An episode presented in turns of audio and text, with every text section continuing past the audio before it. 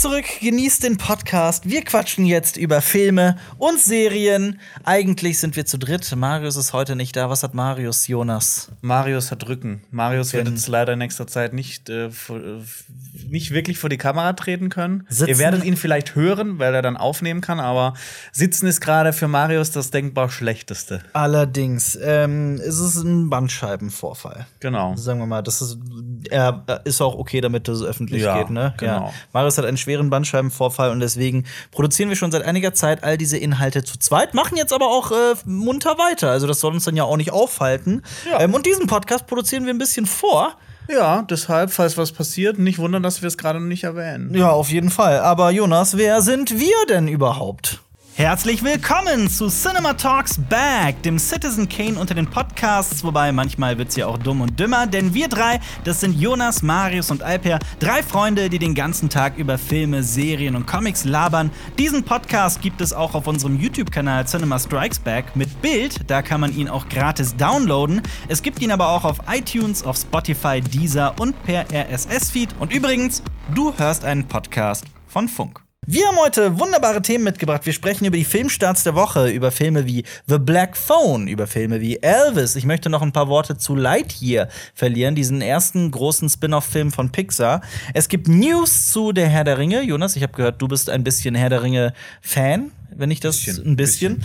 Ähm, liest du das Silmarillion gerade nicht zum dritten Mal durch? Ist das korrekt? Äh, In Vorbereitung auf die Serie werde ich jetzt mir noch mal ein paar Bücher durchlesen, die das zweite Zeitalter behandeln, ja. Ja. Und das gleiche will ich auch noch für House of the Dragon machen. Ich will auch noch Fire and Blood lesen, obwohl Ja. ich das anfangs sehr trocken fand. Ja. Äh, es gibt Neuigkeiten zu Game of Thrones, wo du schon bei House of the Dragon warst. Äh, dann habe ich noch ein paar Fragen an dich und dann sprechen wir über eine Serie, die du gesehen hast und über krasse Serienfiguren. Klingt das nach einem Plan? Können wir machen. Ja. Lass uns doch beginnen mit The Black Phone. Hast du von The Black Phone zuvor gehört? Sind dir die vielen Poster in der Stadt Köln aufgefallen? Äh, wir sind die Poster tatsächlich aufgefallen, aber eher aus den Mails, die wir teilweise von den Verleihern bekommen. ja, so ein Und- geiles Bild, ne? Ja, diese, diese komische Maske. Ethan Hawke. Mehr wusste ich nicht, genau. Wir, Ja. haben, wir haben schon mal kurz drüber gequatscht. Ich wusste auch nicht, wer da mitspielt, um was es geht. Es sah einfach nur aus, es ist irgendwie Horrorfilm oder Thriller. Mehr wusste ich nicht. Genau, ich habe den Film jetzt gesehen. Der ist nämlich am 23. Juni gestartet. Übrigens, ich werde immer wieder angesprochen, warum ich Juno und Juli sage. ist das Das machen dachte- Leute ab äh, Ü30 so. Ja, absolut. Ähm, die, die Geschichte von The Black Phone basiert auf einer Kurzgeschichte von Joe Hill. Joe Hill kennt man nicht, ist irgendein Name. Nein, mitnichten. Joe Hill ist der Bruder von Owen King. Und Owen King und Joe Hill sind die Kinder von Stephen King. Und der Vater von Stephen King heißt Ähm, Donald Edwin King. Nee, das ist Henry V., weil der war auch ein König. Und äh, The Black Phone äh, ähm, basiert eben auf dieser Kurzgeschichte von Joe Hill. Joe Hill macht sich selbst einen Namen und ich finde das irgendwie. Findest du das? Wie findest du das? Würde ich mich mal echt interessieren. Joe Hill hat seinen Namen geändert, um eben nicht ständig mit seinem Vater verglichen zu werden. Er schreibt selber. Owen King, sein Bruder, schreibt auch und er macht das nicht. Was, was, wie würdest du es handhaben? Also, im Prinzip finde ich das eigentlich cool. So, er will seinen eigenen Weg gehen. Er will nicht diesen, diesen Heimvorteil vielleicht haben. Oder was dann halt auch damit kommt, diese Erwartungen, die an ihn gestellt werden, weil der heißt King, der, dem sein Vater hat ihm bestimmt was beigebracht, deshalb muss er gute Bücher schreiben. Genauso schreiben auch wie sein Vater. Aber das Ding ist, ich habe inzwischen das Gefühl, dass immer, wenn der Name Joe Hill genannt wird, im gleichen Abendzug gesagt das ist übrigens der Sohn von Stephen King. Der schreibt auch. Aber ich, also wahrscheinlich hat sich jetzt so erlegen, erledigt, dieser Anonym-Bonus. Aber ich finde das eigentlich generell ganz gut, dass man halt versucht, was Eigenes zu machen und nicht halt so äh, in die Fußstapfen seines Vaters so direkt reintreten muss, um dann quasi, ja. Exakt dasselbe bei Duncan Jones, dem Regisseur von Filmen wie ähm, Moon. boah, Moon oder Warcraft. Ähm, Warcraft The Beginning Oder Source Code. oder Source Code. Oder Mute. Ah ja, Mute. Ähm, und er ist nämlich, der, bei dem wird nämlich auch, er hat genau dasselbe, er wollte nicht Bowie heißen oder irgendwie mit seinem Vater in Verbindung gebracht werden, aber ihm wird auch immer gesagt, ist übrigens der Sohn von David Bowie. Ja. Genau dasselbe. Und äh, Joe Hill hat zum Beispiel ein paar Comics gemacht, die ich grandios fand, nämlich äh, äh, Lock and Key. Das sind wirklich sehr, sehr, sehr tolle Comics über so ein Haus, in dem so Kinder Schlüssel finden, die magische Fähigkeiten haben. Und das Ganze wurde auch von Netflix mittlerweile verfilmt. Deine Meinung zu der Serie von Netflix in einem Wort. In einem Wort, ja. Mau. Mau. Mau. Mau trifft's genau. Ich bin kein Fan der Serie, aber Ähm, das liegt auch so ein bisschen daran, dass die Serie so sehr, so, boah, die, die Comics sind einfach sehr viel besser. Also ich glaube, da kann man das wirklich so sagen. Ähm, NOS 4A2 ist auch von ihm, soweit ich weiß. Ich habe es nicht gesehen. Marius hat es gesehen und fand es ganz schlimm. Ja, aber ich glaube, Marius hat da auch so ähm, große Erwartungen, ne? weil das halt Nosferatu heißt. Und ich glaube, Nosferatu ist einer der Lieblingsfilme von Mario. Das stimmt, aber das ist ja dieser Gag. Also ich glaube, dass das, das Kennzeichen ist dann Nos und dann eine 4 und dann A und dann 2 und so. Ja. Ich guck gerade, ob Joe Hill da wirklich irgendwie mit dran gearbeitet hat. Ich hatte das immer mit dem in Verbindung im Kopf, aber vielleicht irre ich mich da. Weißt du, was sau witzig wäre? Was denn? Wenn Deutschland, wenn, ähm, Ja, Roman Joe Hill, ja. wenn das Verkehrsministerium jetzt plötzlich so denkt, so, boah, wir müssen jünger werden Mhm. und für Kennzeichen werden Emojis zugelassen. Das wäre schrecklich. Okay, worum geht's in The Black Phone, diesem Horrorfilm? Ähm, es geht um Ethan Hawke, der einen Mann spielt, der da heißt The Grabber. The Grabber, der Greifer auf Deutsch, trägt immer Masken und ähm, das Ganze spielt so in den 70ern, glaube ich. Äh, dieser Mann kidnappt und tötet wahrscheinlich auch kleine Jungs. Also Oh. so junge, jugendliche Jungs. Ähm, und einer von diesen 13-jährigen Kids ist Finney Shaw. Er landet tatsächlich in einem schalldichten Keller und wehrt sich gegen seinen Kidnapper und dabei hilft ihm ein mysteriöses schwarzes Telefon. Also der Film ist quasi aus seiner Perspektive erzählt. Ja, kann man, Teil kann man tatsächlich ja. zum großen Teil sagen. Ich habe schon Kommentare gelesen im Internet und auch unter dem Trailer und so weiter. Oh, was für ein dummer Film. Warum lässt der denn ein Telefon? Ja, ist klar, der kidnappt einen Jungen und lässt dann ein Telefon da. Ich find's krass, wie Leute Filme und so beurteilen, wenn sie gerade mal irgendwie ein Bild gesehen haben und dann diese Meinung so ins Internet rausschreien. Ganz ehrlich, es ist, ähm, das wird alles erklärt im Film. Ähm, der Film, es wird übernatürlich teilweise. Er ist sehr dicht inszeniert. Und weißt du, warum der Film so auch für hohe Wellen, äh, warum der so hohe Wellen geschlagen hat? Nee. Der Regisseur ist Ah. Scott Derrickson. Ja, Scott okay. Derrickson ist bei Doctor Strange 2 raus durch kreative Differenzen, hat dann diesen Film gemacht. Und das ist so besonders, weil er auch damals vor vielen Jahren mit Ethan Hawke Sinister gemacht hat. Und Sinister, habe ich das Gefühl, gilt bei vielen Leuten so als der gruseligste Shit aller Zeiten. Ich habe den leider noch nicht gesehen, aber ich Ach, habe du hast Sinister nicht ich hab gesehen? davon gehört, dass der besonders gruselig sein soll. Also es gab bei Sinister ja sogar so, das wird immer wieder zitiert, diese komische Ich mach den EK auf meine Liste mal. Diese komische EKG-Studie mit der Herzfrequenz, so das sei der gruseligste Film ever, als sei das in irgendeiner Form sinnvoll, anhand von, von, von der Herzfrequenz zu messen, ob ein Film gruselig ist oder nicht. Also ich finde das völlig schwachsinnig. Ich habe Sinister gesehen. Das ist ein Film über einen Schriftsteller, der mit seiner Familie in so ein Haus zieht und da halt auf so alten Filmaufnahmen entdeckt, dass es Morde in dem Haus gab und so. Und ich finde den Film so krass überhyped. Echt? Schade. Ich find den Soll ich krass den jetzt doch von meiner Liste wieder runter machen? Nee, Nee, guck guck den ruhig, der ist auch um. Himmels Willen, der ist auf gar keinen Fall schlecht, aber ich meine, es ist Ethan Hawke, läuft dunkle Flure entlang und äh, wirklich so ein paar sehr billige Genre-Klischees. Ähm, ich bin, ich kann wirklich bis heute nicht verstehen, warum Sinister diesen Ruf hat, finde den Film aber auch nicht schlecht. Es ist aber wirklich nicht meins. Ich wollte unbedingt mit dir reden und dich fragen, wie du Sinister findest. Mich überrascht das gerade sehr, dass du den noch gar nicht gesehen hast. Nee, den habe ich noch nicht gesehen. Ich muss ganz ehrlich sagen, ich finde Black Phone sogar besser als Sinister. Also, der ist unglaublich Achso, deshalb, dicht. ich habe jetzt erst gecheckt, warum der Black Phone heißt, wegen dem schwarzen Telefon. Ja, genau deswegen. Ähm, ich finde den stre- stellenweise wirklich äh, wahnsinnig ähm, drückend, sehr spannend, teilweise sehr berührend. Also er hat auch wunderschöne Momente. Ähm, es fühlt sich schon an wie so eine Kurzgeschichte, die irgendwie aufgeblasen wurde. Ne? Also das ist so, es gibt so eine sehr nette Idee in seinem Zentrum und ähm, das schafft es meiner Meinung nach nicht so ganz über die gesamte Laufzeit des Films zu tragen. Ähm, war aber doch sehr beeindruckt in vielen Momenten und auch das, das Problem ist nur so, ähm, ich finde, so in, in manchen Storylines, so in manchen Botschaften finde ich den so sehr fragwürdig. Da können wir wirklich so über die Moral von Filmen und so weiter sprechen. So, es Echt? gibt eine, ja, es gibt so Momente mit dem Vater von Finny, der gewalttätig ist. Also es geht auch sehr viel um häusliche Gewalt. Und was da teilweise, wie das dann am Ende so auch so happy, happy, happy zurechtgebogen wird, da kann man echt darüber streiten und diskutieren, ob das, Okay, so, ob das so angebracht ist. Ähm, ich finde einfach, dieser Film hat das so nicht not nötig, Mhm. weil der sonst eigentlich in seinem Horror so super gut inszeniert ist, meiner Meinung nach. Und ich habe und ich und noch noch so ein ganz ganz großer Applaus einmal an Ethan Hawke. Ethan Hawke ist super in der Rolle. Ich mochte Ethan Hawke sehr, aber noch besser fand ich sogar den Jungen, der da heißt Mason Thames Kennt man den woher? aus äh, For All Mankind. Da spielt der den den auch ein, ein Kind.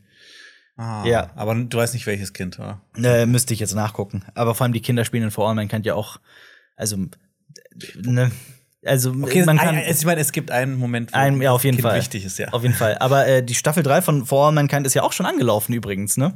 Ja, ich, ähm, ich kann es kaum erwarten, aber ich, ich äh, werde mir erst äh, Apple TV noch mal holen, wenn Ja. alle Folgen raus sind.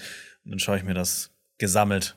Ja. Was ist denn so für dich so der gruseligste Film ever? So wirklich, was so den Gruselfaktor angeht. Den gruseligsten Film. Also, wo ich Descent? mich am meisten erschreckt. Boah, fuck, stimmt, ja. Descent. Descent ist schon, ist so die erste Hälfte. ist schon auf der Top 5 mit ja, dabei. Tatsächlich. Aber ich fand auch immer ähm, Insidious hat auch so einzelne Sachen, die ich so gruselig finde, Mhm.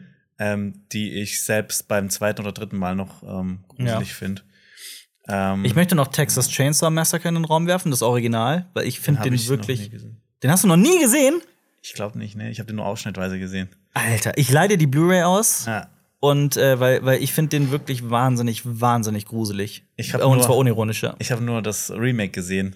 Weil das Michael Bay's Texas Chainsaw Das, Massacre. äh, so, früher als, als Schüler, das war dann cool, wenn man den gesehen hatte, musste man immer die brutalsten Filme schauen. Und Texas Chainsaw Massacre war einer davon. Ja, ich ist ein Guilty Pleasure von mir, der Film, das Remake. Äh, hast du den Netflix-Film gesehen, Texas Chainsaw Massacre, der jetzt vor kurzem rausgekommen ist? Also, ich habe nur Texas Chainsaw Massacre von Michael Bay, also das von Michael Bay produziert gesehen. Sonst habe ich keins gesehen. Mhm. Ach, Ich habe auch überhaupt keinen Überblick.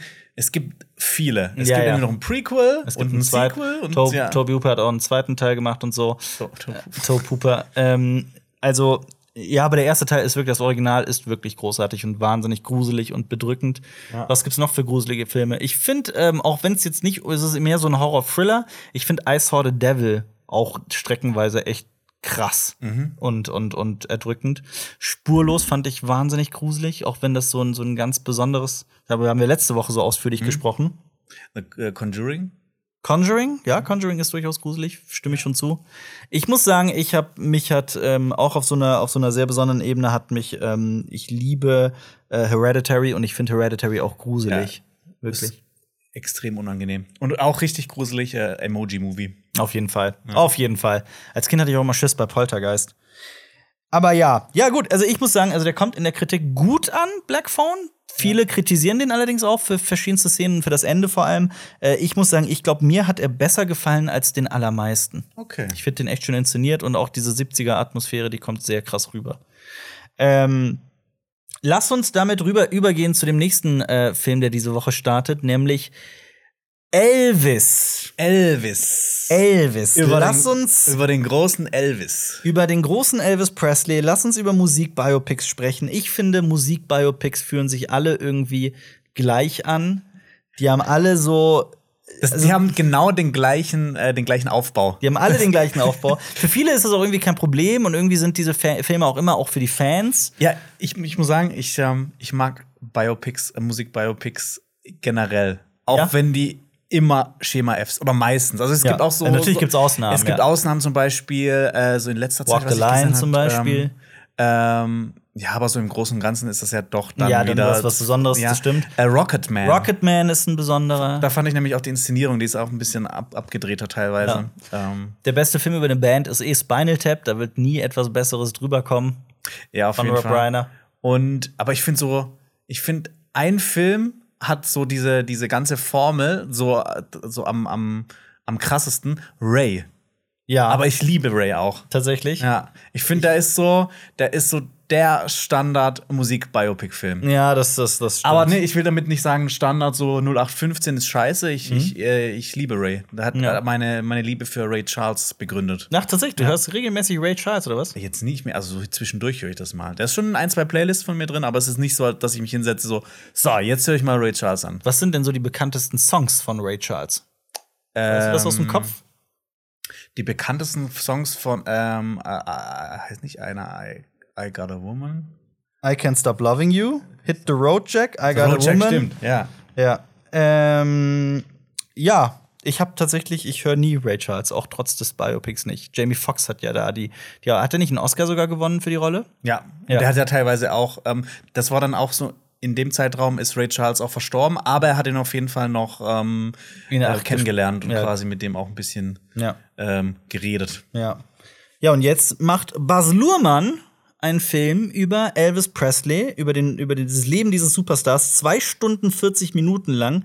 Und Bas Luhrmann sollte man meiner Meinung nach durchaus kennen. Das ist der Musikdude von Hollywood. Der, also der, der, also bekanntesten Filme sind wohl äh, Moulin Rouge mit Ewan McGregor ist sicherlich recht bekannt, ähm, The Great Gatsby mit Leonardo DiCaprio oder auch Australia ist auch von ihm. Also so Au- Australia auch? Australia ist auch von ihm, ja. Das, Und das war der, das war der Lieblingsfilm von der Mutter von einer Ex-Freundin von mir. Oh Gott. Und ich habe den mal auf, auf, äh, auf DVD ausgeliehen. Ja. Und ich hatte ihn am Wochenende, glaube ich, drei oder vier Mal geschaut. warst du oder sie? Ach so, oh Gott. Also Aber ich mag den auch. Ich finde ihn cool. ich finde, also er nimmt ja so, so, so, ein Markenzeichen von ihm ist ja immer, dass er so historische Stoffe nimmt, sie mit moderner Musik auflädt. Also zum Beispiel hier in Elvis hört man auch beispielsweise Hip-Hop, was ist halt, also Rap-Musik, die es halt zu dem Zeitpunkt noch überhaupt nicht gab. Ach, echt? Ja, ja. Und das ist auch super weird, glaub mir. Ähm, ist eigentlich auch so der Mann fürs Spektakel. Also es ist immer so sehr ausufernd und sehr Pompös. und sehr So Great pompös. Gatsby ist ja quasi Great so- Gatsby. ja. Der Mann fürs Spektakel. Also es ist immer wie so ein, so ein Broadway-Stück, das zu Leben gebracht wird, Ja. finde ich. Und äh, eine, eine Sache, die er auch gemacht hat, will ich auch noch erwähnen, weil ich Ja. die nämlich extrem gut fand. Ähm, The Get Down. Die Netflix-Serie, die Ach ja. damals die teuerste Serie überhaupt war. Über Hip-Hop. Über Hip-Hop, wo auch wirklich diese Playlist aus dieser Serie, die ist geisteskrank. Das war auch ein Ja. Grund dafür, warum diese Serie so teuer war. Diese ganzen Musikrechte, Ja. die haben da alles drin. Das ist eine der Von besten, Grandmaster Flash über alles. Das okay. ist eine der besten ähm, Hip-Hop-Musik-Playlists, die ich jemals in einem Film oder in einer Serie oder sowas gesehen habe. Ja. Ja, das ist so, aber auch da, ich wette, es ist so. Also höre ich raus, dass du Bas Luhrmann magst. Kann man das so sagen? Ich mag auf jeden Fall, ich weiß nicht, ob ich ihn mag, aber ich mag. Ich mag seine- ich meine seine- seine Filme Arbeit. Von ihm Ja. mag ich gern. Ich nämlich nicht. Moulin Rouge habe ich aber auch nie gesehen, weil ich mit Oh. Musical-Filmen sehr wenig anfangen kann. Und ich glaube, bis auf Sweeney Todd mag ich auch die nicht so gern. Ich verstehe das. Ich bin kein Fan von Bas Luhrmann. Gerade so inhaltlich gehe ich nie mit ihm d'accord. Finde das, ich habe so ein sehr, sehr kritisches Verhältnis mit seinen Filmen. Ähm, und Elvis ist wirklich ein klassischer, klassischer Luhrmann, sogar vielleicht noch eine Ecke dra drauf. Also dieser Film, zwei Stunden 40 ist er lang. Das, wenn man, wenn man hört, dass ein Film so lang ist, ich gehe dann oft also so klischeemäßig immer davon aus, ah, klar, es gibt lange Dialoge, es zieht sich alles so ein bisschen. Nee, dieser Film ist extravagant und spektakulär. Also es ist, es ist st- der hat ständig visuell neue Ideen. Also es gibt Dutch Angle nach Dutch Angle, dann gibt's äh, wilde Kamerafahrten. Es gibt dann plötzlich animierte Passagen. So die Musik könnte nicht kreativer gewählt sein und die Schnittfrequenz ist extremst hoch. Und das über zwei Stunden 40? Und das über zwei Stunden 40. aber ist das dann nicht super nervig vielleicht teilweise? Das ist meine Meinung. Okay. Das ist, das sehe ich nämlich wirklich so. Ich finde diesen Film zu lang. Ich finde ihn auch irgendwie belanglos, denn das ist auch so, also ich finde den wirklich anstrengend und vor allem anstrengend finde ich inhaltlich, wenn es um Elvis geht, wie unkritisch Bas Luhrmann mit dem, mit dem Künstler und der Person Elvis Presley ins Gericht geht. Ach echt? Und ich verstehe das. Also zum Beispiel seine Fettsucht wird nicht thematisiert. Oder auch die. Also Elvis war ja. Also, also nee, das wird nicht thematisiert. Es wird nicht thematisiert. Das ist einfach so. Also am Okay. Ende auch, auch diese Tablettensucht und so weiter, das wird alles, ich will es jetzt nicht spoilern, es ist, es ist kurz ein Thema, aber also das nimmt nicht den Platz ein, den es wirklich in Elvis Leben hatte. Soweit gehe ich Also- zu sagen. Der Film will Elvis feiern. Der, Zu 100 Prozent. Der Film ist völlig unkritisch gegenüber Elvis, feiert ihn ohne Ende. Ähm, und auch so das Ganze. Ich meine, Elvis Presley steht und stand auch damals ja oft schon in der Kritik wegen dem ganzen Sexuellen. Also zum Beispiel, ich habe das extra nochmal recherchiert, der Autor Joel Williamson behauptet zum Beispiel, dass Elvis Presley ständig mit drei 14-Jährigen 14 herumgereist sei, um mit ihnen zu kuscheln und sie zu küssen, Zitat. Ähm, und all das wird halt so zum Beispiel gar nicht thematisiert, nicht mal irgendwie angedeutet. Und es ist, ähm, dieser Film ist definitiv was für Elvis-Fans. Ähm, beispielsweise war bei der war auch spektakulär, weil ich habe das auch noch nicht erlebt. In der Pressevorführung war der war ein Elvis Presley Fanclub eingeladen Ach, geil. und ich habe zum ersten Mal in einer PV erlebt, dass im, mit den Credits wirklich Leute aufgestanden sind und Standing Ovations gegeben haben in der Pressevorführung. Habe ich bisher noch nicht erlebt. Boah, das ist wahrscheinlich, der Film ist ein Traum für Elvis. Absolut, Fans, absolut. Und ich glaube, also für Fans ist dieser Film unbedingt sehenswert, das Richtige. Ich wollte dich mal fragen, würde dich das stören? Wie objektiv muss ein Film so für dich sein? Ähm, ja, also wenn man natürlich weiß, so im Vornherein, dass da ein paar Sachen sind, die kontrovers sind, finde ich, das sollte das auf jeden Fall auch behandelt werden. Ähm, das fand ich zum Beispiel, das mag, mag ich I Walk the Line so Mhm. sehr, weil da wird ja auch so diese Tablettensucht und Alkoholismus von äh, Johnny Cash ist da ja teilweise handlungstragend. absolut. Ähm, und das finde ich auch witzig, dass das halt auch kritisch gesehen wird und nicht alles direkt so abgefeiert wird. Weil ich meine, Elvis Presley ist einer, einer der am meisten gefeiertsten Menschen überhaupt. Auf jeden Fall. Der hat so viele Alben verkauft. Und ich meine, ne, es gibt heute Tausende, wahrscheinlich Zehntausende Elvis-Imitatoren. Ja. Ja, da ist, glaube ich, schon wichtig, dass man auch mal sieht, so, ne? Das Mhm. äh, ist auch nicht alles Gold, was glänzt. Also, ich habe mir zum Beispiel auch überlegt, wie wäre es denn, wenn, wenn Bas Luhrmann so einen Film über meine Lieblingsbands drehen würde? Aber stell dir mal vor, zum Beispiel. Oder über dich, Ja, oder über mich, jawoll, geil. Ähm, aber stell dir mal vor, irgendwie, du bist doch Queens of the Stone Age-Fan, ne? Von, der, von dieser Ja. ne? Ich bin Queens of the Stone Fan und das ist. Stoner Rockband. Ja. Und äh, Josh Homme, der Frontmann, ist ja auch Die nicht. sind, die sind alle schwierig. Das ist ja auch wirklich eine sehr schwierige Persönlichkeit. Ich glaube, Künstler an sich können schnell oder sind äh, oft äh, schwierige Menschen. Das, das, Das also, ist ja ein Teil von dem, Also was die ausmacht auch. du meinst, wo sie ihre Inspiration herziehen. Ja. Aber ich meine, bei Josh Homme ist, ist ja, steht ja auch ganz viele Gewaltvorwürfe im Raum, teilweise ja auch auf Video Ja, zu der hat sehen. eine Fotografin getreten. zum Beispiel. Aber auch, die, ich glaube, die ja. Tochter verklagt ihn zurzeit. Ja, und der ist auch so ein bisschen, ne, der findet Waffen auch richtig geil und Schwieriger ja, Typ. Und jetzt stell dir mal vor, es würde irgendwie ein, ein Film über ihn gedreht werden, das alles ist gar nicht Thema. Oder es wird nur mal so kurz angedeutet. Also verstehst du, das ist so, dass das, ähm, ich, ich verstehe den, den, also ich, für mich war, ich bin kein Elvis Presley-Fan, auch wenn ich so ein paar Lieder mag und so, ne. Ähm, dieser Film ist wirklich, glaube ich, für die aller, allergrößten Fans von Elvis Presley ist es so der heilige Gral. Es ist unglaublich und äh, für dieser, dieser Film wirklich explizit empfohlen. Ich muss auch sagen, äh, Austin Butler spielt Harris, Harrison Ford. wow. Äh, Austin Butler spielt Elvis Presley. ja. Das macht er großartig. Ich fand den fantastisch in der Rolle. Es passt irgendwie verrückterweise. Und äh, Tom Hanks hat so einen Fatsuit an. Fand ich, fand, musste echt lachen, als ich das erstmal in dem Film gesehen habe. Aber es ist halt Tom Hanks, ist auch großartig in der Rolle und er spielt den Manager von Elvis. Also schauspielerisch ist das wirklich allerhand. Es ist auf jeden Fall ein Spektakel.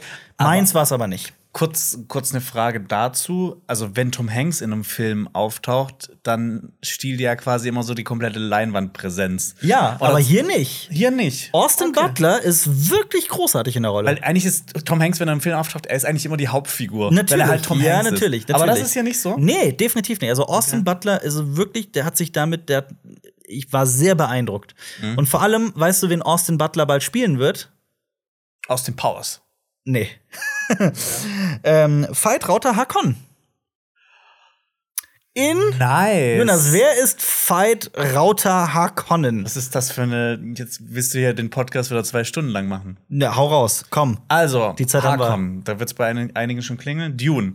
Veit Rauter Harkonnen ist der ähm, ist einer der Harkonnens, das sind ja die Bösen in dem Ganzen. Es gibt Baron Wladimir Harkonnen, das ist der Oberhaupt, das Oberhaupt der äh, Familie Harkonnen. Das ist der fliegende Dude. Das, der, der 1. fliegende fette Dude, Ja. der, der mega böse ist und pervers und eklig und sowas. Ja, Äh, so die, der große Widersacher oder einer der großen Widersacher. sehr intriganter Typ. Ja. Ich meine, kann man immer bei Dune von gut und böse sprechen? Ich meine, ich weiß natürlich, was du meinst, aber eigentlich Ja. ist es ja so politisch verstrickt und so komplex. Aber der wird auch immer so beschrieben, der ist eigentlich mit das Ja, abgrundtief böse. Ja, ja, eigentlich schon, ja. So äh, von, von Grund auf verdorben. ja. Ähm, dann gibt es noch seinen, ich, ich, kann, ich kann dir nicht diese ganzen Ver äh, Verwandtschaftsverhältnisse sagen, Mhm. aber ich glaube, sein, sein Neffe, einer seiner Neffen, ist, ähm, der wird von, jetzt fällt mir sein Name Dave nicht. mehr. Bautista? Genau, Dave Bautista, der spielt Die äh, Bestie. Rabban. Rabban. Die Bestie. Ja, die Bestie. Und dann gibt es noch Veit Rauter, Mhm. der für ihn so das große Oberhaupt des Hauses Harkon sein soll, den er quasi auch so erzieht, pflegt und ihm Zeit, zeigt, wie das Ganze ist. Und der halt nicht so diese stumpfe Brutalität und Ja. auch Dummheit hat wie Raban, sondern der ist äh, smart. Der wird ja in der ähm, äh, David Lynch-Verfilmung von Sting, von ne? Sting gespielt. Ähm, und ähm, das, er ist quasi auch so ein bisschen, so von deiner Ausbildung, von seinem Knowledge und alles, was er kann her, Mhm. er ist so ein bisschen wie ähm, Paul Atreides. Er ist Also so quasi das- so das der Spiegelbild. Widersacher von ihm. Ja. Ja, und ähm, was erwartet uns mit Dune 2? Was würdest du sagen? Was, Ich äh, höre die ganze Zeit irgendwelche Casting, ähm, äh, neue Entscheidungen, wer, wer alles mitmachen Christopher wird. Walken spielt den Christopher Imperator. Walken, äh, Florence Pugh spielt äh, Prinzessin, wie heißt sie? Irulan. Irulan, ne? Spielt sie doch, oder? Ja. Ja. Ich liebe ihren Nachnamen. ja. Florence Pugh. Pugh. ja, stimmt. Ja, ich meine, Mrs. Denis Villeneuve, der erste Teil war, ist einer meiner absoluten Lieblingsfilme. Ich meine, ich- Ja. das, das, der Film wird geil. Und er sagte, er sagte dazu neulich in einem Interview, Denis Villeneuve, also Teil 1 sei nur ein Appetizer gewesen. Das große Spektakel käme erst mit Teil 2. Das ist meine Ansage. Wir freuen uns sehr drauf. Und Austin Butler hat sich wirklich, ähm, hat sich, äh, präsentiert sich in Elvis wirklich in aller, allerbester Form. Wirst du, bist du interessiert an Elvis, wirst du den Film im Kino gucken? Ja, tatsächlich. Es Ja. gibt ja, es gibt ja bei ähm, Quentin Tarantino, ich glaube in True Romance, gibt es Mhm. ja diese große Frage, ob du ein Elvis-Mensch bist oder ob du ein Beatles-Mensch bist. Mhm. Ja. Alper, bist Ja. du ein Elvis-Mensch oder bist du ein Beatles-Mensch? Ich bin ein Led Zeppelin-Mensch. Nee, ich bin wirklich weder noch. Ich bin weder Fan von Elvis noch von den Beatles. Okay, kurz. Aber äh, wenn ich entscheiden müsste, Ja. wäre es Beatles, wenn ich wählen müsste, wenn mir jemand eine Knarre an den Kopf ja. fällt. Das war es lange Zeit auch. Dann habe ich mich bei Elvis ein bisschen durchgehört. Ja. Dann war es knapp, aber es ist schon Beatles, die. Ich, ich finde schon. Okay, das sage ich lieber nicht. Ich finde schon, dass die krasser waren. Die krasser. Ja. Die krasseren Motherfucker Also ich waren finde, die, die haben halt, ja. also gerade so von, von den ganzen Songs, die man kennt, ich finde, bei denen Mhm. gibt's, könnte ich dir aus dem Stand viel mehr sagen als von Elvis zum Beispiel. Ja, also ist ja bei mir genauso. Ich bin ähm, auch nicht der allergrößte Elvis-Fan und deswegen Aber ist ich will Elvis damit- halt auch nichts für mich. Ich will damit nicht sagen, dass jetzt der eine besser ist oder andere. Ich mag einfach die Beatles ein bisschen mehr. ja, ist ja auch völlig legitim. Ich will mich hier jetzt nur nicht mit den Elvis-Fans anlegen. Ach, die, die, die, werden, die werden schon klarkommen. Die haben gerade wirklich zwei, mit 2 Stunden 40 einen Film geschenkt bekommen, der Elvis Leben wirklich von vorne bis hinten zelebriert, der visuell nicht kreativer sein könnte, der fantastisch gespielt ist von Tom Hanks und äh, Austin Butler.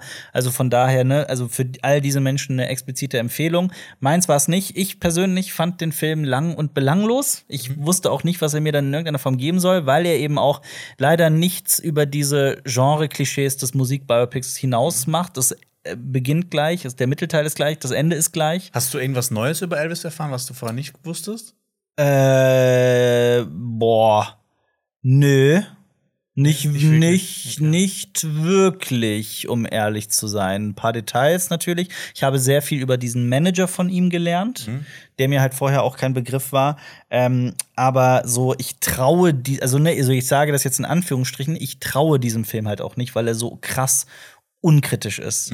Weil es eben nicht, aber das ist halt dieser Film. Also die Intention ist es nicht, in irgendeiner Form Elvis Leben kritisch zu beleuchten, sondern es soll wirklich dieses Leben des Superstars einfach zelebrieren und seine Musik. Ich habe auch, während du jetzt gesagt hast, dass ich habe auch überlegt, so Biopics, die ich gesehen habe, Musikbiopics, und habe also gemerkt, so bei allen ist auch immer so eine kritische Seite mit dabei. Also Ja, bei Ray ist das ja. auch, der wird auch seine, seinen Drogenkonsum ähm, thematisiert und Das, das kommt ja auch vor durchaus. Ne? Also Bei das ist so, der auch, Versuch ja. ist da, aber Ja. das, das wird nicht stringent durchgezogen, wirklich nicht. Ja. Also es ist schon, du merkst schon zu jedem Zeitpunkt, dass Bas Luhrmann das Leben des Elvis feiert. Mhm. Ähm, gut. Also, ne, erscheint auch am 23. Juni im Kino, können die Leute gucken. Ich wollte dich noch fragen, wir haben letzte Woche über zwei sehr besondere Filme gesprochen, von denen ich unbedingt wollte, dass du sie siehst. Jetzt sind es drei mit Texas Chainsaw Massacre. Wir sehen uns, du bist ja heute Abend bei mir. Erinnere mich mal daran, dass ich dir die Blu-ray gebe davon. Dass Ja. du der, der, das, um, das musst du dir mal, also, das ist ein Film für dich. Ja, ich das, weiß. Das, Problem ist, all diese drei Filme, bei allen drei Filmen habe ich mir gedacht, oh, Jonas würde das feiern. ähm, spurlos. Spurlos, den musst du gucken hier für den Texas Podcast. Massacre?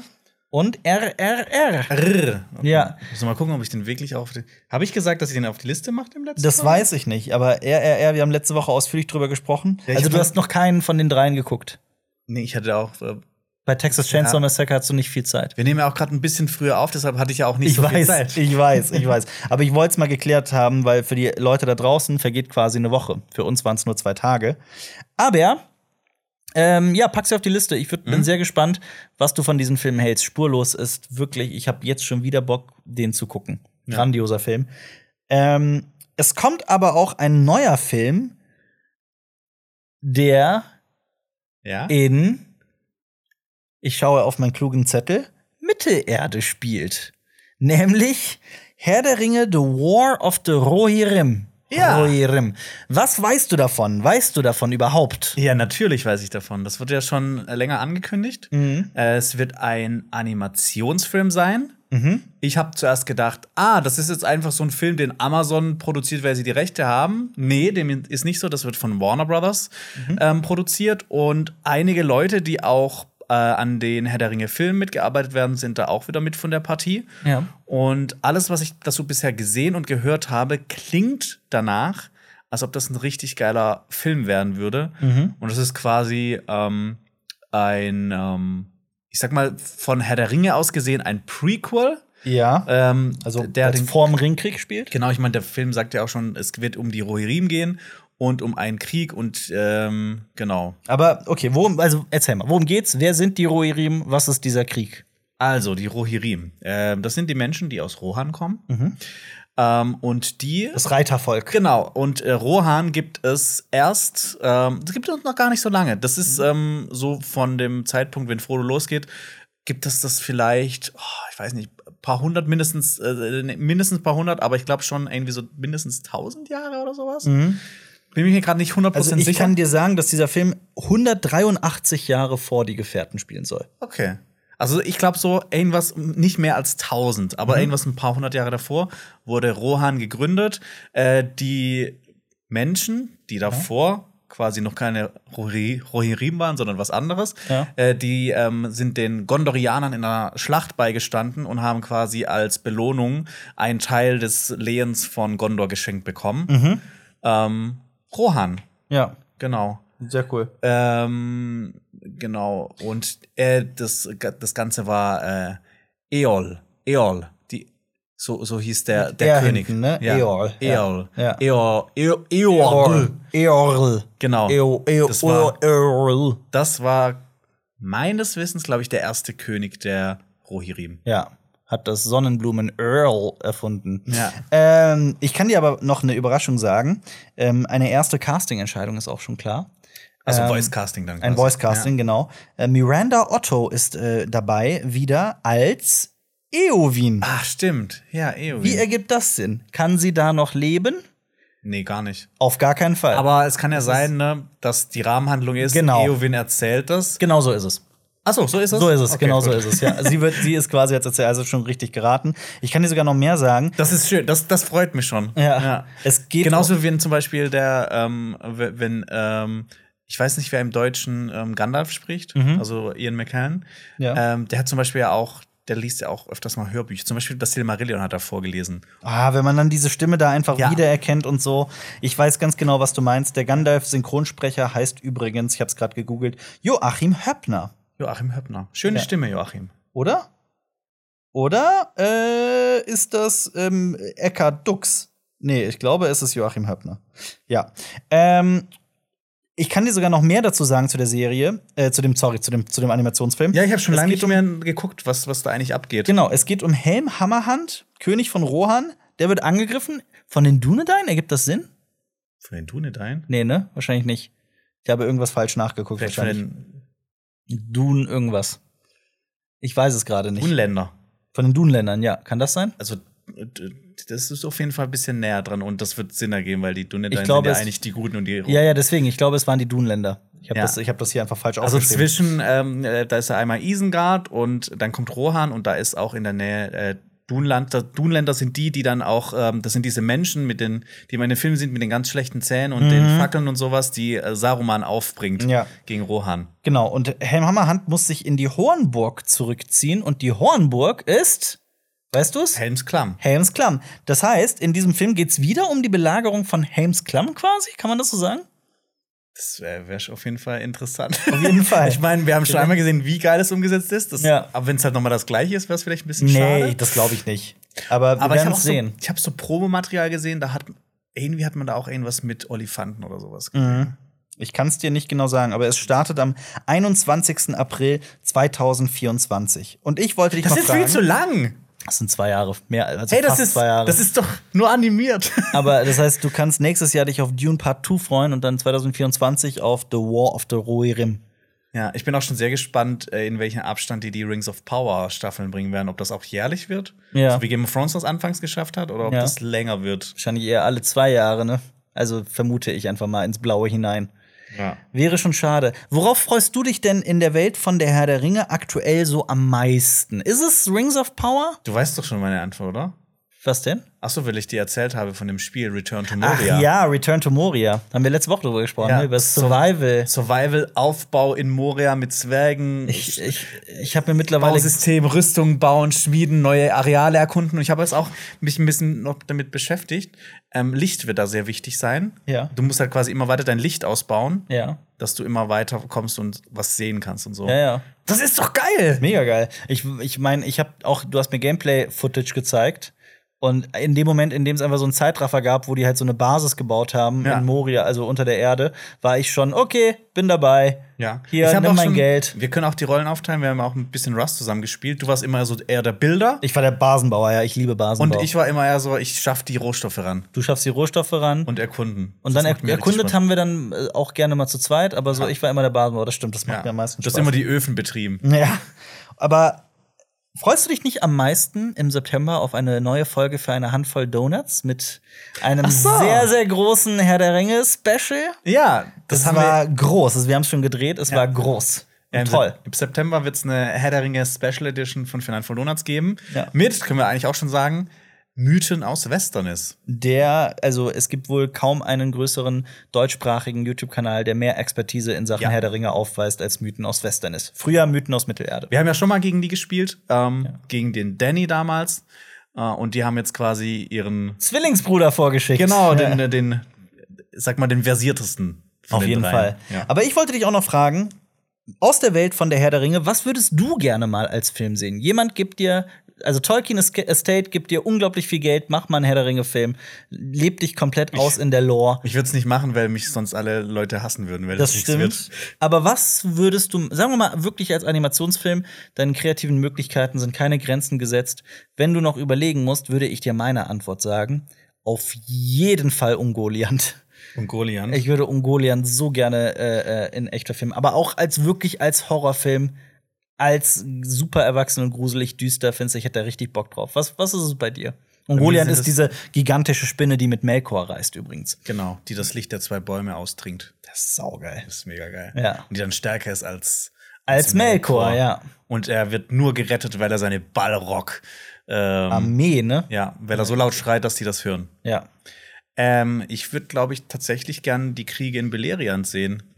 So, vor- ja, doch. Mhm. Was ist wir, Beleriand? wir, wir, wir werden das auf jeden Fall auch in der Serie sehen. Da war, war ja schon ein kleiner Ausschnitt im Trailer zu sehen. Was ist denn Beleriand? Äh, Beleriand ist ein ähm, Teil von Mittelerde. Das Ja. war ursprünglich der, also im, im, im ersten Zeitalter, der äh, westlichste Teil von Mittelerde. Und ähm, der wurde während, des, während diesen Kriegen in Beleriand und wegen dem Krieg des Zorns, das war der letzte große Krieg da, äh, wurde das so verwüstet.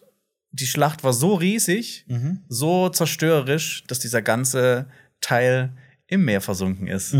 Und äh, ja, das, ist Bele das war Beleriand. Ja. Und das würdest du gerne als Animationsfilm sehen? Oder Also das kannst du, als Film wird das nicht ausreichen. Du könntest quasi, es gab mehrere Schlachten, du könntest da eine ganze Serie draus machen. ja. Ja. Apropos Serie. Ich habe noch eine weitere News zu einer mittelalterlichen Fantasy-Serie. Oh ja. Du hast es mir heute Morgen geschickt aufs Handy. Und du hast kurz geglaubt, dass das vielleicht ein Aprilscherz ist. Und oder? ich habe kurz geglaubt, dass es ein Aprilscherz ist. Es ist aber real. Man weiß ja, dass HBO mittlerweile an sieben Serien oder Projekten arbeitet, hinter den Kulissen, drei davon animiert. Zum Beispiel, also wir kommen gleich zu dieser großen News über Jon Snow. Ähm, eine dieser animierten Serien ist zum Beispiel über Yee-T, wo ich so auch damals schon gesagt habe, so what the fuck? E.T. ist so, äh, es, es wurde so in, ähm, in, dem, in, dem, in, dem, in dem Band Westeros vorgestellt. Das ist quasi, also es spielt weit, weit im Osten des Kontinents Essos. Das ist Ja. so ein Reich, das so sehr von China inspiriert ist Ja. und alles ist Gold und so. Äh, da bin ich äh, gespannt drauf. Vor allem, ne, weil ich glaube, so der durchschnittliche Zuschauer, die durchschnittliche Zuschauerin, Ja, die das- kann mit Yeti gar nichts anfangen. Wurde E.T. jemals in Game of Thrones erwähnt in der Serie? Ich glaube nicht. Also, also in den Büchern wurde es mal Ja, ja, in erwähnt, den Büchern ja. wieder, aber ich glaube, Ja. außer vielleicht in, in so einem Vergleich, so, so reich wie Yeti, aber ich, ich Nee, aber selbst das glaube, ich erinnere mich ich- nicht dran, dass da was passiert ist. Ich mich auch nicht. Genauso interessant ist eine Serie geplant über Nymeria, Nymeria. Nicht den Schattenwolf von Aya, sondern die Figur, also die Frau, die es wirklich gab, Nymeria. Ja, wo, worauf sich ja auch Arya dazu entschieden hat, ihren Schattenwolf Ganz zu nennen. genau, weil Nymeria war, also es gab in Essos gibt's ja die Rhein, den Fluss, und da gab es das Flussvolk der Rheuner, die so auch so über mächtige Wassermagie äh, verfügten. Und Das war eigentlich schon eine äh, sehr weit fortgeschrittene Zivilisation. Ja. Und die hat die gerieten in einen Krieg mit dem valyrischen Freistaat. Lange Rede, kurzer Sinn. Valyrer haben Drachen, gegen Drachen hat niemand eine Chance. Also die haben die sowas von platt gemacht und äh, Numeria hat sie äh, äh, ist quasi als Galionsfigur voraus, vorangeschritten und hat mit 10.000 Schiffen die Flucht äh, gesucht und Ihrem ganzen Volk. Genau, Ja. und die waren Jahre auf Reise und ich liebe diese Geschichte über Numeria. Die landeten dann in Dorn, Dorne, Am ganz am Ende, ja. Ganz ja. am Ende, dort heiratete sie den, den Fürsten der Martells und ähm, die Häuser vereinigten sich, die Schiffe wurden verbrannt, damit sie nicht wieder zurückkehren.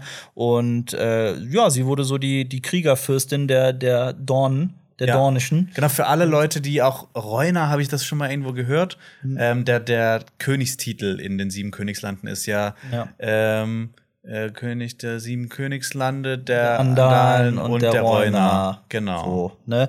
Ähm, Der ersten Menschen, Andalen und Reuner. Und jetzt gibt es halt offizielle Pläne mit Kit Harrington eine Jon Snow Serie zu machen, die nach Game of Thrones spielt und sich um Jon Snow dreht und seine Abenteuer jenseits der Mauer.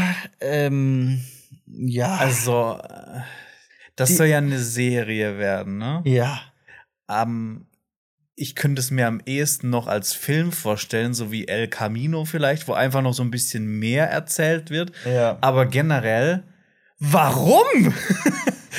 Wa warum? Also ich meine, nach dem Ende, nach dem ganzen Feedback, das die bekommen haben zu Staffel 8, Ja. nachdem die so viel kaputt gemacht haben und Fans weltweit erzürnt haben, ich habe aber das Gefühl, so Game of Thrones, das, äh, dafür interessiert sich eigentlich keiner mehr. Das, Das will niemand noch mal schauen. Diese gefühlt diese Blu-ray-Boxen, die überall stehen, die werden niemals verkauft werden. Ja. Ähm, und jetzt entschließen sie sich dazu, Jon Snow eine Serie zu widmen.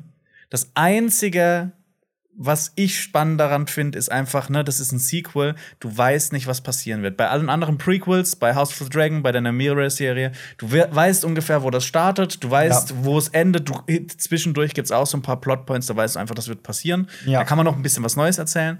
Aber du, im Prinzip ist das ja alles Geschichte. Am Ende Ja. passiert halt, was am Ende von Staffel 8 passiert ist. Und das ist das Einzige, was ich spannend finde an der Idee. Ich finde noch eine weitere Sache positiv, nämlich, dass Kit Harrington einen Job wiederbekommt. Ich freue mich immer, Kit Harrington zu sehen. Also ich also glaub- für ihn freut es mich sehr. Ja, ich glaube, Kit Harrington muss auch, vielleicht müsste er nie wieder arbeiten. Ja, das aber kann sein, das weiß ich Ja. nicht. Aber ja, also es wird natürlich weiter ausgeschlachtet. Ob das natürlich, man sollte nicht zu vorschnell urteilen. Vielleicht wird es ja auch eine grandiose Serie. Aber das hat mich schon sehr überrascht. Machen, Im Norden kommt eine neue Bedrohung, dann raste ich aus. Das wäre, das wäre wirklich Das war bescheuert. so cheap. Zu den weiteren Projekten, die da noch in Arbeit sind, ist übrigens unter anderem Nine Voyages, aka The Sea Snake, Sea Snake, die Seeschlange. Das haben wir auch schon vor Jahren gesagt. Corlys Velaryon ist einer das der muss geilsten. verfilmt werden. Corlys Velaryon, wir werden ihn in House of the Dragon sehr genau kennenlernen, ähm, ist wirklich eine der geilsten Figuren aus der gesamten, also wirklich aus, der, aus allem, was, was George R. R. Martin je geschrieben hat, finde ich. Ich liebe Corlys Velaryon. Und dass der seine eigene Serie bekommt, das, das sehe ich. Das sehe ich absolut. Und wir lernen auch dann mehr von der, von der Welt kennen. das sehe ich. Weil ist See, genau ja, auf ja, der See. der See.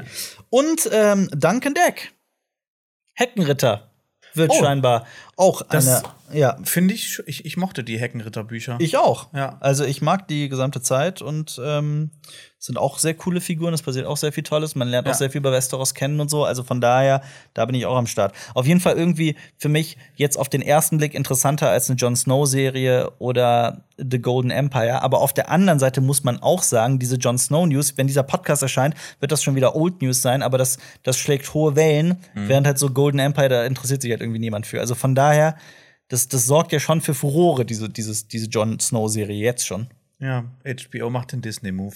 Ja. Bringt tausend Serien raus. Ja. Würdest du sagen, dass Jon Snow eine interessante Serienfigur ist? Eine komplexe, interessante Persönlichkeit? Ich finde, wir haben mit Game of Thrones eigentlich alles erzählt, alles Interessante erzählt, was man zu Jon Snow wissen kann.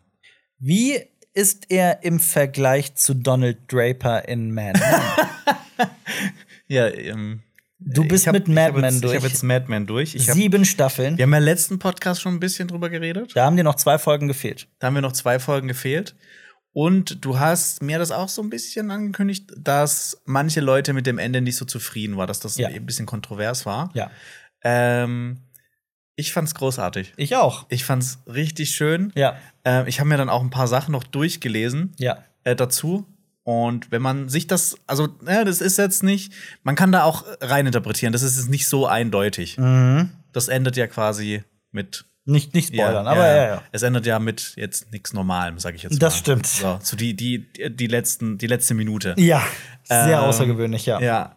Aber was die auch noch in den letzten zwei Folgen gemacht haben, ich fand das auch teilweise krass, ähm, die Zeitsprünge innerhalb Ja. Mhm. der, der siebten Staffel. Also in der ersten, in den ersten sechs Staffeln kam mir auch mal vor, dass dann plötzlich ein paar Monate vergangen sind. Ja. Aber in den letzten zwei Folgen haben die noch mal richtig Gas gegeben. Auf jeden Fall. Ähm, aber ich finde, die haben wirklich jeder Figur ein schönes Ende gegeben, ein, ein, ein zufriedenstellendes Ende. Und gerade wenn du auch jetzt von Game of Thrones sprichst, Mhm. wo jetzt niemand zufrieden war mit dem Ende, gefühlt. Ja. Das ist so eine Serie, ne? Mhm. eine großartige Serie, die so viele Staffeln hat und die vernünftig zu Ende geführt wird. Und sowas macht mich immer glücklich. Also du verstehst, warum ich die Serie so liebe, warum ich die so Ja. immer wieder empfehle, warum ich, ich, was mich halt so fasziniert an der Serie ist, wie unglaublich vielschichtig, interessant und vielseitig und komplex die Figur Donald Draper ist. Ja. Wie die so einen Menschen geschaffen haben, der interessanter ist als jeder andere Den Mensch. den ich- Menschen geschaffen haben. Ja, absolut, ja. absolut. Ähm, und ich habe mich gefragt, wer sind so die komplexesten, faszinierendsten, schillerndsten Serienpersönlichkeiten? Und wer hat so die beste Figurenentwicklung? Weil Donald Draper ist für mich so easily Top 3. Easy. Auf jeden Fall. Auf jeden Fall. Also ich meine, der hat eine Serie bekommen mit sieben Staffeln, A 13, beziehungsweise in der letzten Folge 14, äh, in der letzten Staffel 14 Folgen. Mhm. Da hat man natürlich auch Zeit, viel zu erzählen. Ja. Und ähm, es ist ja jetzt auch nicht so eine. Die Serie lebt ja von ihren Dialogen. Ja, auf jeden Fall. klar. Weil das ist ja nicht so eine, eine Action-Serie, wo man dann auch Nee, mal nee. irgendwie eine, wo man eine ganze Folge eine, eine Schlacht hat oder sowas. Ja. Das gibt's halt gar nicht dabei. ja. Nee, es lebt von den Figuren, ja. Ja. Ähm, Character-driven nennt man das. War ja so mit einer der ersten großen Serien, die das gemacht hat. Und wenn man über Mad Men spricht, dann muss man eigentlich im selben Atemzug auch über Sopranos sprechen. Ja, die habe ich nie komplett angeschaut. Ja, Marius ist leider nicht da. Ja. Aber du würdest halt auch, wenn du, wenn du Donald Draper in Mad Men schon geliebt hast, und das hab ich auch, Ja. ich glaube, du würdest auch Sopranos lieben, weil gerade so die beiden Shows sind halt einfach wegweisend. Ich habe halt das, das, den Fehler gemacht damals, als ich Sopranos angeguckt habe. Mhm. Das ist auch schon ewig her, die ersten paar Folgen. Ich bin halt so da mit dem ähm, mit der Erwartung reingegangen, ach, das wird so wie der Pate oder wie diese ganzen anderen Mafia-Filme so. Also du dachtest, das wird viel stilisierter, viel krasser, viel cooler, viel actionlastiger und oder wie was meinst du? aber es zeigt ja einfach den Alltag von einem Mafiosi, der so seine Probleme hat. also Mafioso. ne? Mafioso, ja. Ähm, das, also, das ist halt, das ist halt das Besondere an diesem Tony Soprano. Das ist, glaube ich, auch so, diese Serie zeigte, wie, ähm, also er ist auf der einen Seite, ich habe das früher wirklich regelmäßig auf Kabel 1 geguckt, das war noch so eine Zeit, wo man Serien im Fernsehen gesehen hat.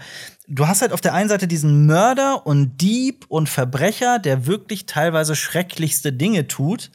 Und trotzdem schafft die Serie irgendwie, dass du dich immer wieder mit ihm identifizierst, aber nicht indem sie diese Verbrechen irgendwie glorifiziert und so tut, ach, das ist alles nicht so schlimm, das ist alles. Nee, er ist auch, er hat halt eben auch andere Seiten. Er hat zum Beispiel, er ist so ein extrem kalkulierender Mensch, er hat keinen Spaß am Morden, er hat auch immer so Frauen spielen in seinem Leben, Leben auch immer eine wichtige Rolle. Er ist so ein sehr, So wie bei Donald Draper. so, so wie bei Donald Draper. Und ähm, es ist ja auch so ein so so der Inbegriff von so einem maskulinen Mann, der fürs Fernsehen auch so ein bisschen die Botschaft herausgesendet hat. Und das finde ich so schön. Es ist völlig okay, zur Therapie zu gehen und sich mit all dieser, es geht ja, es beginnt und endet ja mit seiner Therapie. Ähm, Und Also der wäre bei dir auch in der Top 3 quasi. auf jeden Fall. Das ist einfach so eine extrem nuancierte, komplexe Persönlichkeit, bei der man auch nie genau weiß, so was wird als nächstes passieren. Das ist so ein Mensch, der alle um sich herum korrumpiert und man schafft es einfach nicht, sich nicht mit ihm zu identifizieren. Also das ist so eine unglaublich interessante Persönlichkeit. Ähm, und ich glaube, also ist der Schöpfer von Sopranos nicht auch der Schöpfer von Mad Men? Ich glaube nämlich schon. Lass mich das mal kurz bitte, bitte nachgucken. Mhm. Aber ich wollte dich dann auch so fragen, was ist denn so, was waren denn so, nee, sorry, ich habe mich scheinbar geirrt, denn die Idee zu ähm, Sopranos kam von David Chase, das war der Showrunner. Und die von Mad Men ist ein anderer. Aber der von Mad Men hat auch irgendwas krasses geschaffen. Das muss ich auch mal gerade gucken. Aber was, was sind so die interessantesten Serienfiguren deiner Meinung nach? Ich habe jetzt erst überlegt, ich finde es schwierig, da von Figuren auszugehen, um überhaupt mal auf die Idee, blah, Idee zu kommen. Ich habe jetzt überlegt, was sind meine Lieblingsserien und liegt es vielleicht daran, äh, liegt es an den Figuren? Und ich würde schon sagen, ähm, Matthew McConaughey in True Detective Oh ja. ist eine der interessantesten Figuren der Auf jeden Serienwelt. Fall. Aber auch da Zeitsprung, ne? Also ich finde, Zeitsprünge machen so extrem viel aus und helfen auch so. Aber ne, ne, äh, was halt natürlich da auch dafür spricht, ähm, die haben halt auch nicht so viele Folgen wie jetzt zum Beispiel Sopranos oder wie Mad Men dafür, diese Figuren aufzubauen. Ja. Ich lag übrigens nicht falsch. Matthew Weiner hat äh, Mad Men geschaffen und er war auch als Autor und Produzent für Sopranos tätig Ah, und okay. hatte da ganz viel zu tun. Ja. Ja. Und ich glaube auch, hat nicht sogar, ähm, hat nicht, ah, wie heißt er denn? Alan, Ja. Alan, der die neunte Folge von Game of Thrones gemacht hat. Der Regisseur. Meinst du Sapochnik? Nee, Nee. nee, nee äh, Alan. Achso, du meinst, der auch Tor gemacht hat. Alan, genau. Äh, Wie heißt er denn? Alan. Der, ich weiß, er heißt Alan mit Vorname. Und der hat, glaube ich, nämlich auch für Sopranos und für Mad Men ähm, Folgen inszeniert. Ja. Alan Taylor. Äh, Taylor. Ja. Ich war bei Alan Turner. Alan Turner. Da bist du bei äh, Flug der Karibik. Was noch? Was gibt's noch? Also Walter White würden, glaube ich, auch viele sagen. Walter White. Ähm, jetzt gerade auch ähm, aktuell Saul Goodman. Saul Goodman durch Breaking Bad und durch Better Call Saul noch viel mehr. Mhm. Das ist einfach so eine faszinierende Persönlichkeit. Warum? Was macht ihn so, pers- also so interessant? Und warum ist Better Call Saul so gut? Ist es auch, liegt's an ihm? Es liegt vor allem an, an ihm. Mhm. Ähm, also, so, so, was ihn ausmacht, hat man ja in Breaking Bad einfach schon gesehen. Er ist einfach ein Anwalt, der so ein bisschen shady ist. Aber bei Better Call Saul kriegt man halt ähm, auch noch, so kommt so sein emotionaler Kern einfach auch noch ein bisschen mehr hervor. Du merkst halt einfach, dass das ein Mensch ist, dass der in seinem Leben Fehler gemacht hat, dass er Er auch bereut? die er äh, teilweise bereut, aber er ist halt auch so, so, so ein bisschen Schlitzohr. Das ist so gerne so, so, ein, so ein Typ, der, der macht halt auch gerne mal so ein bisschen, der verarscht gerne Leute. Das ist halt aber auch so ein Teil von ihm. Ja. Aber der halt auch so seine Fehler, ähm, der sein Leben auch wieder so ein bisschen umkrempeln will, aber ihm werden halt ständig irgendwie ähm, so äh, Steine in den Weg gelegt. Mhm. Und er muss dann halt irgendwie versuchen, das zu bewältigen. Versucht es halt oft erstmal mit einem guten Weg. Ja. Aber wenn es halt nicht hilft, muss er halt so auf seine, auf seine Tricks zurückgreifen. Mhm. Und es gibt halt auch noch einige Fi- Figuren, die dann auch so in sein Leben kommen in der Serie. Kim Wexler zum Beispiel oder ähm, sein Bruder, Mhm. ähm, die ihn einfach auch noch mal viel interessanter machen. Mhm. Ähm, also, ne, Better Call Saul, guck Ja. dir das auf jeden Fall an. Ja. Wie gesagt, ich mag es sogar ein bisschen mehr als Breaking Bad. Ich würde noch in den Raum werfen, weil wir haben irgendwie, das war sehr männerlastig bisher. Ja. Wobei man bei Mad, bei Mad Men zum Beispiel auch, gibt's ja auch mit Peggy Olson und ähm, Boah, Peggy Olsen hat auch eine der krassesten Entwicklungen. auf jeden Fall eine sich. unglaublich interessante Figur. Und ich find's auch krass, dass die es geschafft haben mit Mad Men, um da noch mal dra äh, drauf zurückkommen. Ich finde Betty Draper, äh, Don Drapers Frau, Ja. das ist anfangs eine der nervigsten Ja. Figuren überhaupt. Und die haben es geschafft, auch mit dem Ende, sie sympathisch zu machen. Auf jeden Fall. Auf jeden Fall, auch diese Figurenentwicklung, da stattfindet, Ja. ist so hochinteressant. Und nicht Ja. nur sie, das genau dasselbe bei äh, Joan hieß sie, ne? Die äh, von Christina Hendricks gespielt wird. Ja. Die äh, rothaarige, ähm, die ja auch als Assistentin beginnt und dann. Genau, das ist anfangs so die, die, die, die Leitung der Sekretärin Ja. quasi. Also das zeigt ja auch wirklich so, wie wichtig es in der Serie ist, dass sich, dass sich auch, dass nicht nur irgendwie das Hauptaugenmerk auf eine Figur gelegt wird, sondern dass alle Figuren sich irgendwie entwickeln und ne und tr sich trotzdem mal real und organisch anfühlen. Aber es gibt noch eine Figur, die übertrifft alle, die wir bisher genannt haben. Ja. Und zwar eine Figur, äh, die halt die beste Geschichte hat. Und das Bran. ist, es ist Bran Stark. Natürlich. Aber auch, ähm, ich wollte auch unbedingt noch eine Frau nennen, nämlich ähm, eine Figur, die ich immer sehr geschätzt habe, war in The Walking Dead Carol Pelletier. Carol. Meinst du jetzt in der Serie oder in, In der Comics? Serie, wirklich. also in den Comics Ja. ist es, finde ich, vor allem Andrea, weil die Andrea in der Serie ist eine Katastrophe. Ja, das, das ist, ist, ja, die schlimmste Figur. Das ist genau das Gegenteil. Das ist die schlimmste Figur, die je geschaffen wurde, meiner Meinung nach. Aber Carol beginnt ja als unterdrückte Hausfrau, die auch dann in der zweiten Staffel von ihrem Mann geschlagen wird. Sehr, sehr ängstlich. Sehr ängstlich Ja. und zurückhaltend. Ja. Und ähm, das führt auch zu dieser geilen Szene in der zweiten Staffel, in der ähm, in der Shane so ausrastet und den Mann blutig schlägt. Ähm, das war, ich glaube, das war so die Folge oder der Moment, der mir John Bernthal, den Schauspieler, so ich habe eh Shane geliebt Mhm. und John Bernthal ist so mit einer meiner Lieblingsschauspieler. Und ich finde dann diese Entwicklung von Carol dann zur absoluten Powerfrau ist auch echt gut gemacht. Ja. Diese Carol aus den späteren Staffeln, Mhm. die hätte wahrscheinlich danach Shane totgeschlagen. Ja, wahrscheinlich, ja. Homelander ist natürlich auch so, so, eine, so eine Persönlichkeit, die ich wahnsinnig interessant finde. Auch gerade, weil der so eine Vergangenheit hat, die, also seine Kindheit interessiert mich immer so sehr. Und wie, das ist so, Homelander aus The Boys spielt ja quasi, das ist ja so diese Frage, was wäre, wenn, wenn Superman nicht dieser Saubermann wäre, sondern so ein völlig entgleister Mensch, ein echter Mensch mit einer, mit einer, mit so einer äh, extrem durchtriebenen Ader, die gerade auch komplett ausge ausgelotet wird in der dritten Staffel. wa- Was wäre, wenn Superman kein guter Mensch wäre, Ja. sondern ein schlechter Mensch? Ja, absolut. Und ich finde so, und man, man erfährt ja immer wieder so, wie er, wie er ähm, erzogen wurde. Und ich finde das, ich finde den so wahnsinnig interessant, weil irgendwie das, man hat so das Gefühl, da steckt so irgendwie so was, was ganz Schwarzes, was, was so ein Loch in ihm, das, ähm, das ihn immer wieder zu entscheiden. Also diese Logik seiner Entscheidungen, die ergibt ja auch immer Sinn. Das ist ja das Besondere an dieser Figur. Das ergibt alles Sinn, was er tut und macht.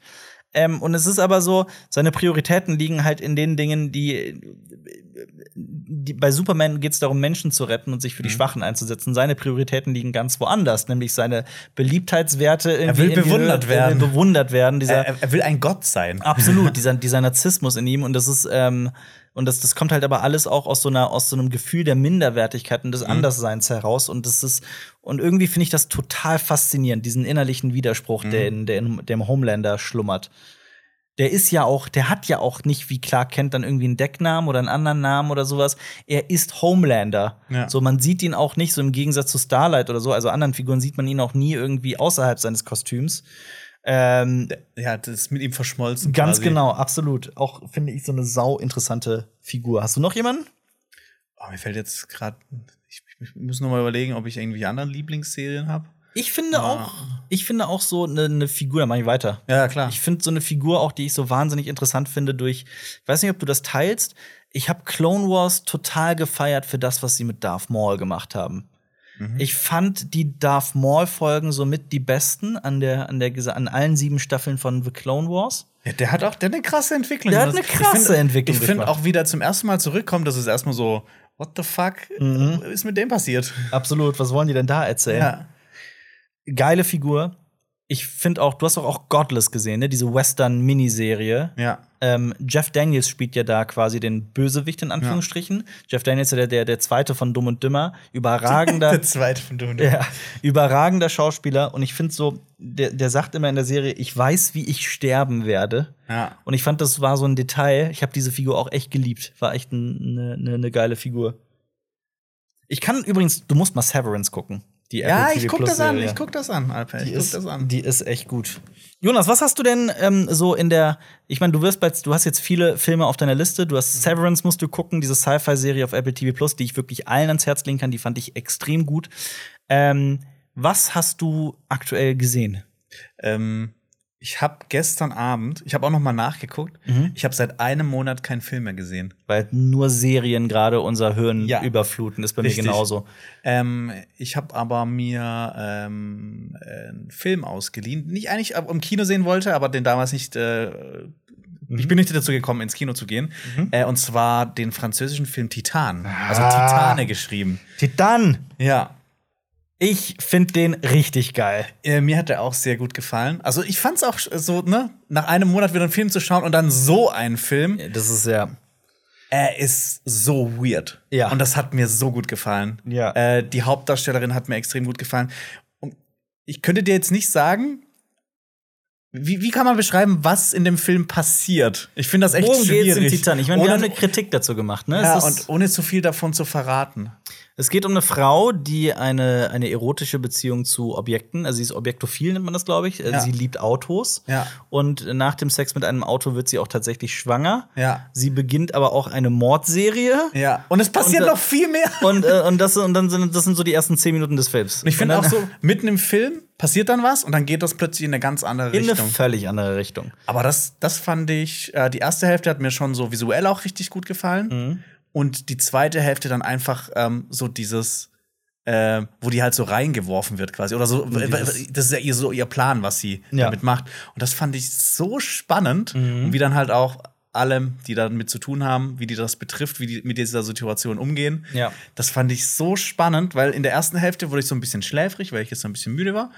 Und dann ist plötzlich das passiert und dann war ich plötzlich wieder hellwach. Ja. Weil ich unbedingt wissen wollte, wo führt dieses ganze, wo, wo führt dieser ganze Film hin? Titan in einem Wort für dich. Ähm, abgefahren. Abgefahren. Ja. Ich sage elektrisierend. Elektrisieren hatte ich auch Ich im finde Kopf. den so richtig, ich finde, der peitscht einen auf. ja. Ähm, ich finde den unglaublich spannend, aber auch, auch, also man muss schon wissen, worauf man sich einlässt. Das ist schon tot- Der Film ist abgefahrener so Film. speziell. Ich kann mir auch gut vorstellen, also bei, bei Amazon war der mit drei von fünf Sternen bewertet. Mhm. Und ich kann mir auch sehr gut vorstellen, dass der echt für viele Leute überhaupt gar nichts ist. Ja. Ich habe den mit meiner Freundin geguckt und die hat gesagt, das ist der schlechteste Film, den ich je gesehen habe. Was? Im Ernst? Ja. Ah, ich liebe Titan. Aber, aber das ist halt wirklich, dieser Film ist einfach wahnsinnig mutig und er, und er scheißt wirklich auf alles. Und Mhm. ähm, Julia Ducournau heißt die, heißt die Regisseurin und Ja. Autorin, die den gemacht hat. Und die hat ja vorher auch schon Raw gemacht. Raw Ah, haben da wir war doch, die Verbindung. Raw haben wir doch auch gemeinsam gesehen, oder? Waren wir nicht zusammen im Kino Da waren wir zusammen Raw? im Kino. Da geht es um so eine junge, ich glaube, die ist so studiert Tiermedizin, ne? Mhm. Und ähm, die entwickelt dann plötzlich so ein, so ein aus dem Nichts so ein so einen Hunger nach Menschenfleisch. Und an der Uni beginnt sie ihr dieses Bedürfnis zu stillen. Ähm, ich und es, es geht auch um so um die Entdeckung von, Ja, genau. diesem, von diesem Hunger. und es spielt auch so sehr viel Coming of Age auch, spielt auch Ja. ein Thema. Und es ist halt wirklich auch ein Drama. Und dieses, dieses, dieser dramatische Kern ist so sehr ernst zu nehmen und sehr anspruchsvoll in diesem, in dieser, in dieser Horror-Genre-Geschichte drin. Ja. Ähm, ich fand Raw gut, ich fand den nicht so gut wie die meisten anderen. Ich habe mir auch ein bisschen mehr darunter erhofft. Ja, Titan allerdings hat mich umgehauen. Also ich fand Titan echt, das ist auch so ein Film, den, den vergisst man nicht. Der bleibt Ja. einem im Gedächtnis. Aber da auch, ne, wenn ihr jetzt nicht so gut seid, wenn es um Brutalität und sowas geht, dieser Film ist teilweise echt unangenehm, was Ja. Brutalität betrifft. Ich hatte Ja. mehrmals so dieses Szene Gefühl im Badezimmer, ah, ne? Ich kann mir das nicht anschauen. Oder teilweise halt auch wie wenn jemand stirbt mit in, mit, weißt du noch, ist- also mit, der dem, ist- mit dem Barhocker? Ich weiß, ich weiß. Ja. Aber der ist, der ist so wahnsinnig immersiv, der Film, weil der halt auch so alles so, so, so hart zeigt. Und ich konnte Mhm. auch wirklich viele Morde und viele, viele, alles, was körperlich stattfindet im Film, tatsächlich irgendwie nach, Ja, ja. nachfühlen. Das hat man wirklich gespürt. Auch weil das, weil das, das, Das Sounddesign das ist ist auch genial. Es ist super gut gemacht. Das ist alles. Der ist auch richtig schön gefilmt. Der Und Film sieht ist- einfach richtig schön aus. Auf jeden Fall, auf jeden Fall. Und äh, der schmeißt sich halt ständig in irgendwelche Richtungen, die, die, man, die man nicht erwartet. Was er dann dabei aussagt, darüber kann man sich halt auch streiten. Das ist ein sehr interpretationsfreudiger Film.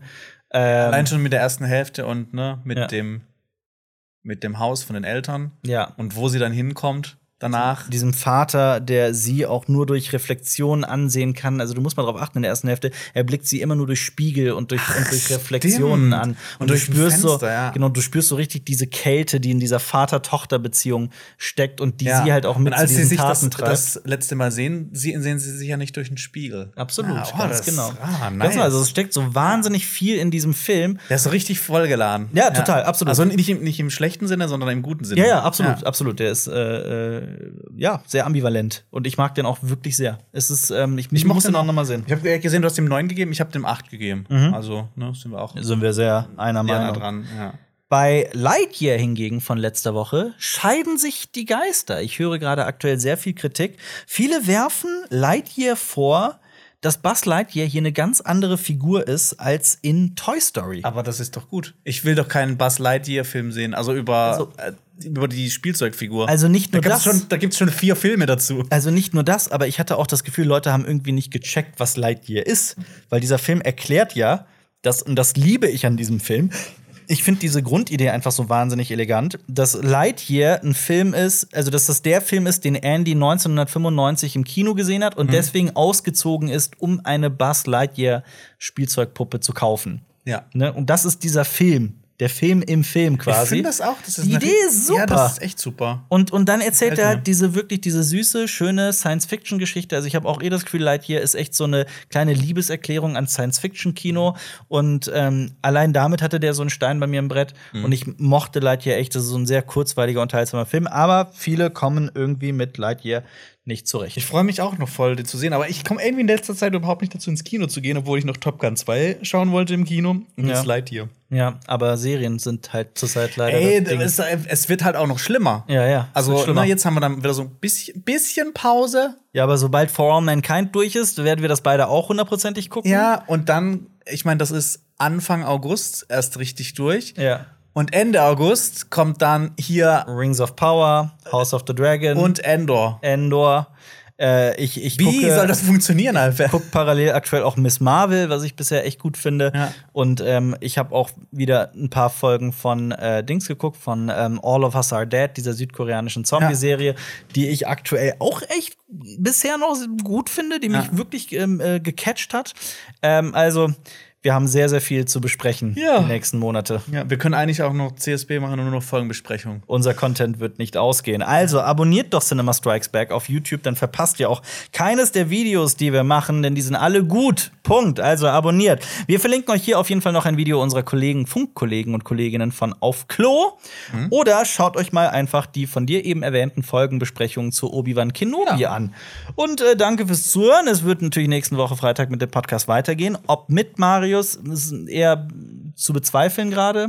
Ja, Äh, ich- ihr werdet einfach sehen oder hören, wenn dann nur wir beiden da sind. sehen oder hören. Und wenn wir noch ein paar News hier verpasst haben aus der Woche, spannende Film- und Serien-News, Holen wir nach. holen wir das nach. Also danke fürs Zuhören. Bis zum nächsten Mal. Macht's gut. Ciao. Das war ein Podcast von Funk.